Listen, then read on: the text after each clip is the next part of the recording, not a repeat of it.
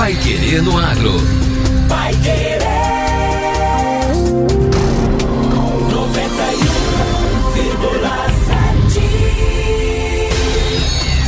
91,7. Bom dia, quarta-feira, 17 de dezembro de 2020. Eu sou José Granado. Começa agora a edição número 187 do Pai Querer no Agro. Erva mate especial do Paraná começa a ganhar o mundo. Livro aborda boas práticas para evitar o coronavírus nos alimentos. E pandemia continua afetando o mercado de hortifruti. Pai Querer no Agro. Oferecimento Cocamar. Cooperado e cooperativa crescem juntos. Atenção cooperado da Cocamar. Já estamos realizando a antecipação do pagamento de sobras 2020 você que comercializou a sua produção neste ano com a Cocamar, consulte sua unidade e receba mais esse diferencial que a cooperativa entrega para você. Maior movimentação, maior retorno. Cocamar, cooperado e cooperativa crescem juntos. Pai Querer no Agro. Pai Querer. O Jornal do Agronegócio.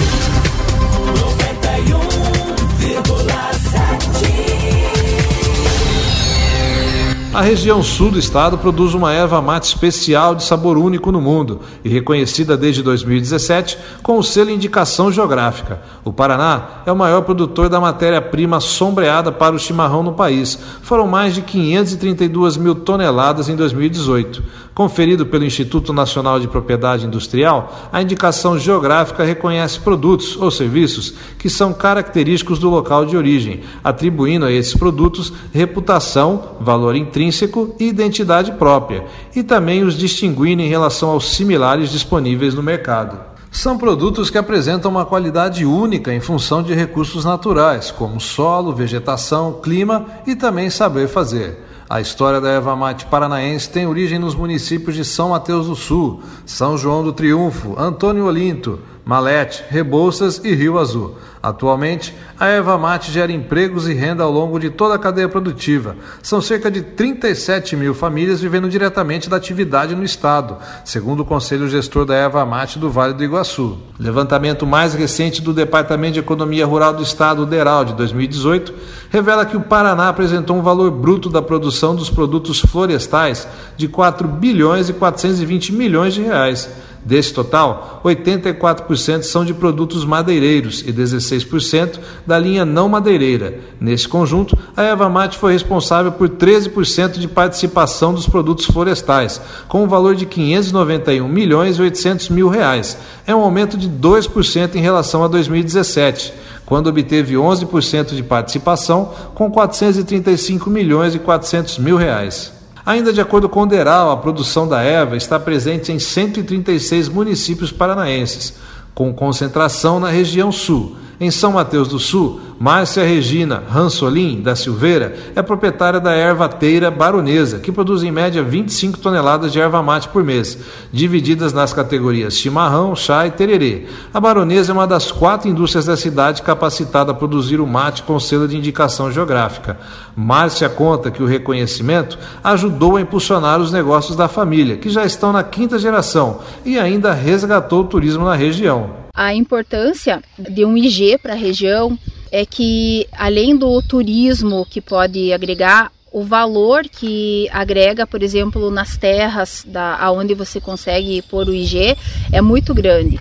Por que, que esse IG vai me fazer? Para mim não vai ter diferença, mas tem. Aos poucos vai agregando valor nas terras, até você fica como uma referência mundial em alguma coisa naquele produto, né? Em um diferencial naquele produto. Então é muito importante. O gerente comercial da Ervateira Maracanã, dono da marca São Mateus, o engenheiro agrônomo Fernando Toppel, também destaca o potencial que a região alcançou com a conquista da indicação geográfica. Ele sabe que todos os procedimentos que são precisos tomar para garantir a erva mate de excelência. De acordo com ele, são exigências que envolvem boas práticas agrícolas e de produção, que acabam agregando valor ao produto. Um pacote de mate para chimarrão com o selo IG chega a custar de 30% a 50% a mais do que o produto convencional, diferença que acaba se refletindo também no bolso do produtor. A indicação geográfica não é tão reconhecida no Brasil. Fora daqui, desde champanhe, desde vinhos, tudo isso é muito reconhecido fora daqui. Aqui ainda está engatinhando, mas porque o potencial que a gente tem no Brasil é gigantesco para indicação geográfica. Só que ainda falta o consumidor assimilar. É um trabalho que a gente fala que é um trabalho que ainda está engatinhando. Então os ganhos, os benefícios indiretos ficam maior. Desde a questão do turismo, pô, o município está se beneficiando disso, o Mateus está se beneficiando disso. O processo mencionado por Fernando Toppel já está mais avançado no Uruguai. De acordo com o Deral, o país é o principal importador do mate paranaense. Foram 1.592 toneladas em 2018. Isso fez com que a Baldo, a maior ervateira do Brasil, do Rio Grande do Sul, se instalasse em São Mateus do Sul. A indústria produz a erva com indicação geográfica e vende para alguns países da América do Sul, principalmente para o Uruguai. O governo do estado criou o Feito no Paraná, projeto que busca dar mais visibilidade para a produção estadual. O objetivo é estimular a valorização e a compra de mercadorias paranaenses. Empresas paranaenses interessadas em participar do programa podem se cadastrar pelo site feitonoparaná.pr.gov.br. Repetindo, feitonoparaná.pr.gov.br. Vai Querer no Agro. O Jornal do Agronegócio. Livro aborda boas práticas para evitar o coronavírus nos alimentos. O Sistema de Agricultura do Paraná lançou ontem o livro Segurança nas Cadeias Agroalimentares contra o Novo Coronavírus. A publicação se consolida como uma fonte de pesquisa segura sobre o vírus e as boas práticas a serem adotadas em toda a cadeia agroalimentar, como medida preventiva para conter o aumento de casos da doença. Elaborado pela engenheira agrônoma Júlia Martins da Silva Miller Matos, e pelo engenheiro de alimentos Marcelo Barba Belletini, ambos de DR Paraná, o livro traz orientações para todos que zelam pela boa higiene dos alimentos.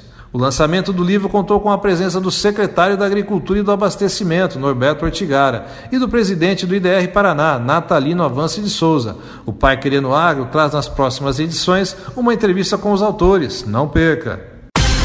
Agora, no Pai Querendo Agro.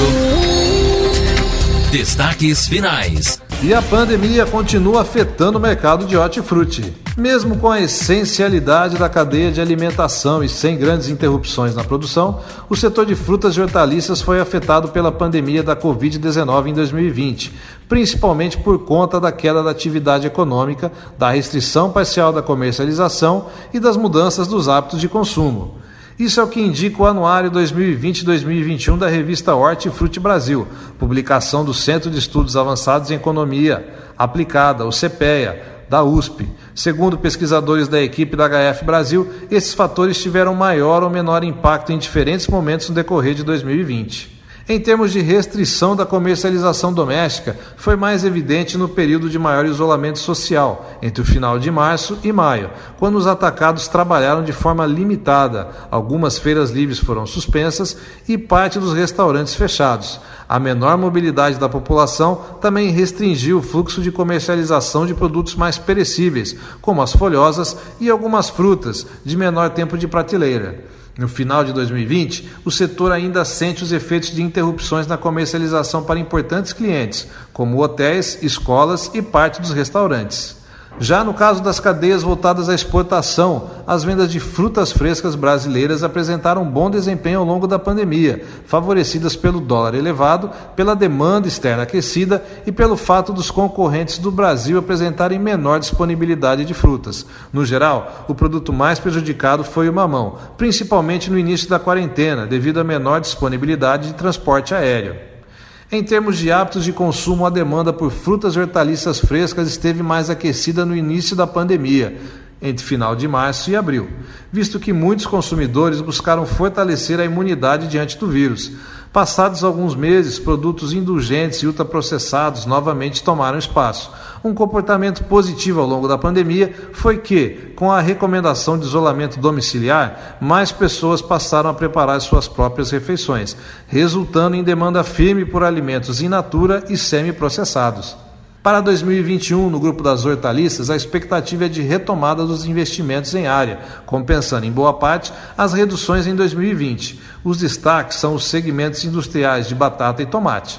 No caso de batata pré-frita, verifica-se novamente retomada de crescimento de área para 2021. Para a indústria de tomate, o aumento dos plantios deve compensar uma parcela da redução que aconteceu nos anos de 2018 e 2019. Quanto à área de frutas, em 2021, os investimentos mais visíveis são na área de manga e uva de mesa no Nordeste. Nas demais, a previsão é de estabilidade. A boa rentabilidade obtida com as exportações em 2020 pode incentivar os investimentos. Outra cultura que deve ser retomada em 2021 é a melancia, visando a recuperação da queda em 2020. Vale lembrar que, como várias frutas analisadas pelo Hortifruti CPEA são perenes, o efeito da redução da área por conta da pandemia foi menor quando comparado ao observado para as hortaliças. E termina aqui a edição número 187 do Pai Querendo Agro. Obrigado por sua companhia. A gente te espera amanhã de novo, às 6 em ponto, aqui na 91,7. Você ouviu Pai Querendo Agro. Pai Querer. O Jornal do Agronegócio.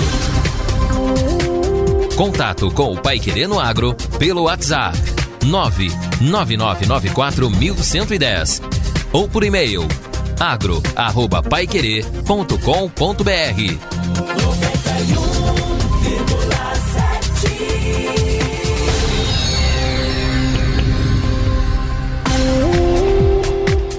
Pai Querer no Agro. Oferecimento Cocamar.